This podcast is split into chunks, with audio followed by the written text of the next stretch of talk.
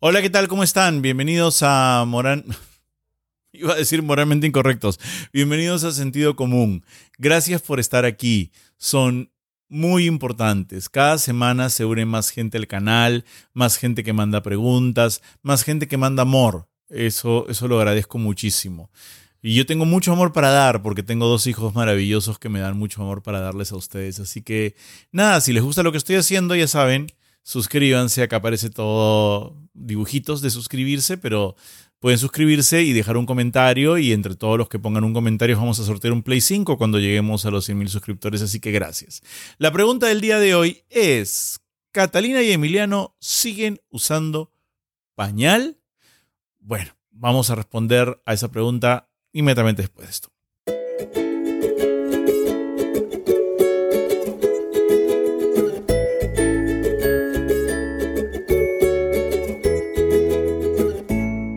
Y recuerda que al llegar a los 100.000 suscriptores, sortearemos un PlayStation 5 entre todos los suscritos que hayan hecho comentarios. Recuerda que tienes que estar suscrito y que tienes que haber hecho por lo menos un comentario. A más comentarios, más posibilidades de ganar. Bien, la pregunta es si Catalina y Emiliano siguen usando pañal.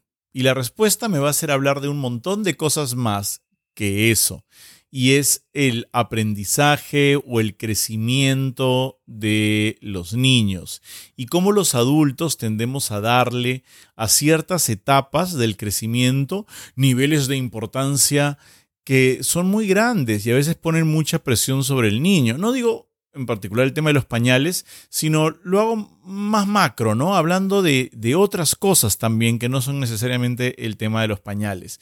Y es que parece que hubiera siempre como una especie de carrera entre los papás por decir que su hijo ya hizo tal cosa o su hijo ya hizo tal otra.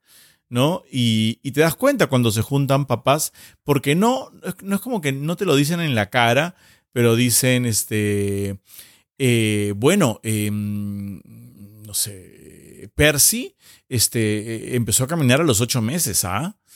Y tú estás, mis hijos tienen un año y no caminan, eso quiere decir que hay algo mal con mis hijos, maldita sea. O si no, pasan cosas como, por ejemplo, oye, este, no sé, Florencia eh, gateó ¿ah? y, y, me han dicho que gatear es sumamente importante y que si tu bebé no gatea, hay algo que está mal y hay que arreglar ahí, ¿ah? Y tú estás, ay, mi bebé no ha gateado y de frente se puso a caminar, debe haber que está algo mal, ¿no? Este, ¿Cuándo fue que tu hijito dijo papá o mamá? Porque el mío lo hizo a la semana no sé qué o al mes no sé cuántos. O este, eh, Catalina ya cuenta hasta 10. Este, ¿Tu hijo cuenta hasta 10? ¿O cuántas palabras? Y súbitamente te empiezas a poner tenso y empiezas a darle un valor a ciertas cosas que si bien son importantes, son relativas dentro de un contexto macro. Y la primera cosa que te tengo que decir es que cada niño, cada niña es diferente. Y cada niño está bien. Cada niño está en su camino. Y a menos que el profesor o el psicólogo o el pediatra te haya dicho que hay alguna cosa que trabajar, todo lo demás es sencillamente su camino. Y hay que amar su camino y hay que querer su camino. Y no es un reflejo de que tan buenos o malos seamos nosotros como padres. Te voy a poner de ejemplo que mi papá no habló durante mucho tiempo cuando era un bebé y constantemente se lo decían sus hermanos. Mi papá tenía siete hermanos. Y cuando yo, yo recuerdo de adolescente que en todas las reuniones cuando se ponían a chupar todo el mundo decía, es que tu papá no habló hasta que tuvo cuatro años, no sé, me invento. Y, siguió cargando, o sea, a mi papá le importaba tres carajos, pero, pero que ellos sintieran que era algo que había que recalcarle, pues no estaba bien, ¿no? O que eh, le digan constantemente a un niño o a un papá, bueno, tienes que hacer que tu hijo camine, este, gatea, porque si no, eso es fundamental. Y puede ser que sea fundamental. Lo que no es fundamental es que tú se lo estés diciendo. Ahora, para volver a la pregunta que me han hecho que lo han hecho muy amablemente, no me estoy quejando de la pregunta. Ojo, ¿ah? aquí solo van a encontrar amor. Me han preguntado si Catalina y Emiliano ya usan pañales. Y aquí mismo yo he sentido presión. ¿De quién he sentido presión? Se lo he dicho, de mi hermana Mariana. Porque Mariana hizo que Numa dejara los pañales creo que antes del año. O sea, Numa no caminaba y ya no usaba pañales. Y todo el tiempo lo repetía cuando mis hijos estaban por nacer. Porque Numa no usaba pañales antes de que. No Entonces yo estaba con presión de que mi hijo tiene que, mi hijo tiene que, mi hijo tiene que. Y en un momento, ¿saben qué hice? Solté la presión. Y dije, ¿sabes qué? Van a dejar los pañales cuando tengan que dejar los putos pañales. Y eso va a ser cuando realmente empiecen a incomodarse y uno empiece a enseñarles y uno empiece a, no sé, a, volver divertida a la hora de ir al baño.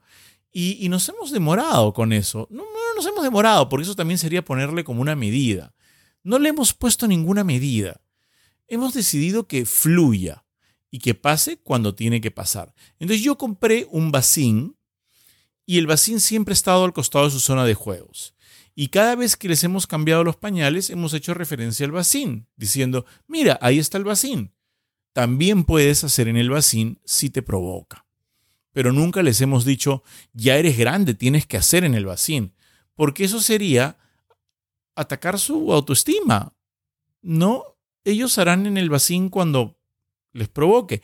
Y de hecho, no necesariamente empezaron haciendo en el vacín, empezaron haciendo en el water, porque eh, también conseguí como una escalerita con un pequeño vacín que se pone en el water y les encantó la idea de trepar al water. Entonces empezó más como un juego. Se trepaban por la escalera y eso era divertido y no tenía nada que ver con hacer el 1 o el 2, era trepar la escalerita.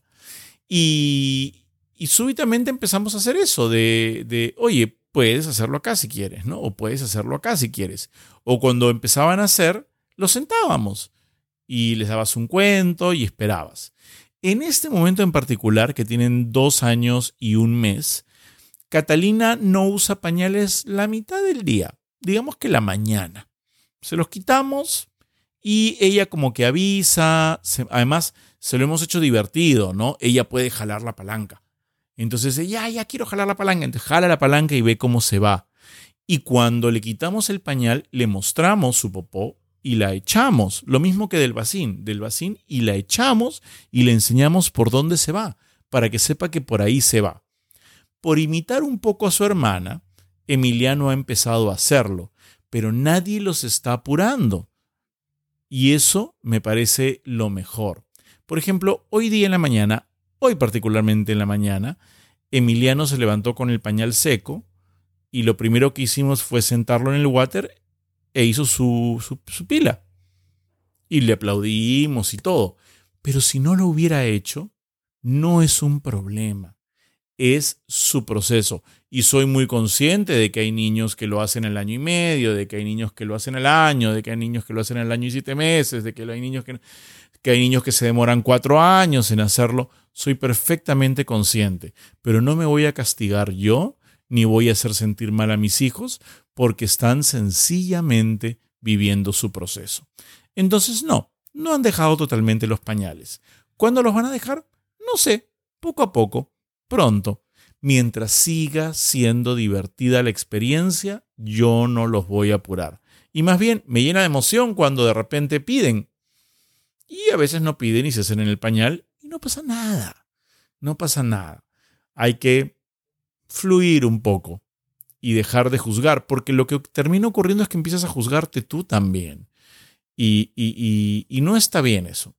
No está bien. Ser papá debe ser una experiencia bonita. Debe, debe ser una experiencia que te enseñe, no que te haga sentir mal. No se sientan mal. Es, lo que están haciendo está bien. Está perfecto. Y sus hijos los quieren mucho no se castiguen ustedes y no los castiguen a ellos, porque sencillamente están en un camino un poco diferente.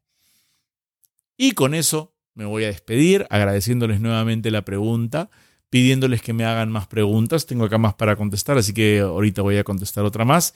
Y nada, recuerden suscribirse en este canal. Recuerden que si se suscriben y comentan me ayudan porque hacen que el canal esté más presente, hacen que yo pueda ver qué temas les interesan más y eventualmente eh, pueden ganar un PlayStation 5. Así que estoy encantado de que estén ahí. Se los agradezco mucho. Este es mi momento feliz. Nos vemos en la próxima.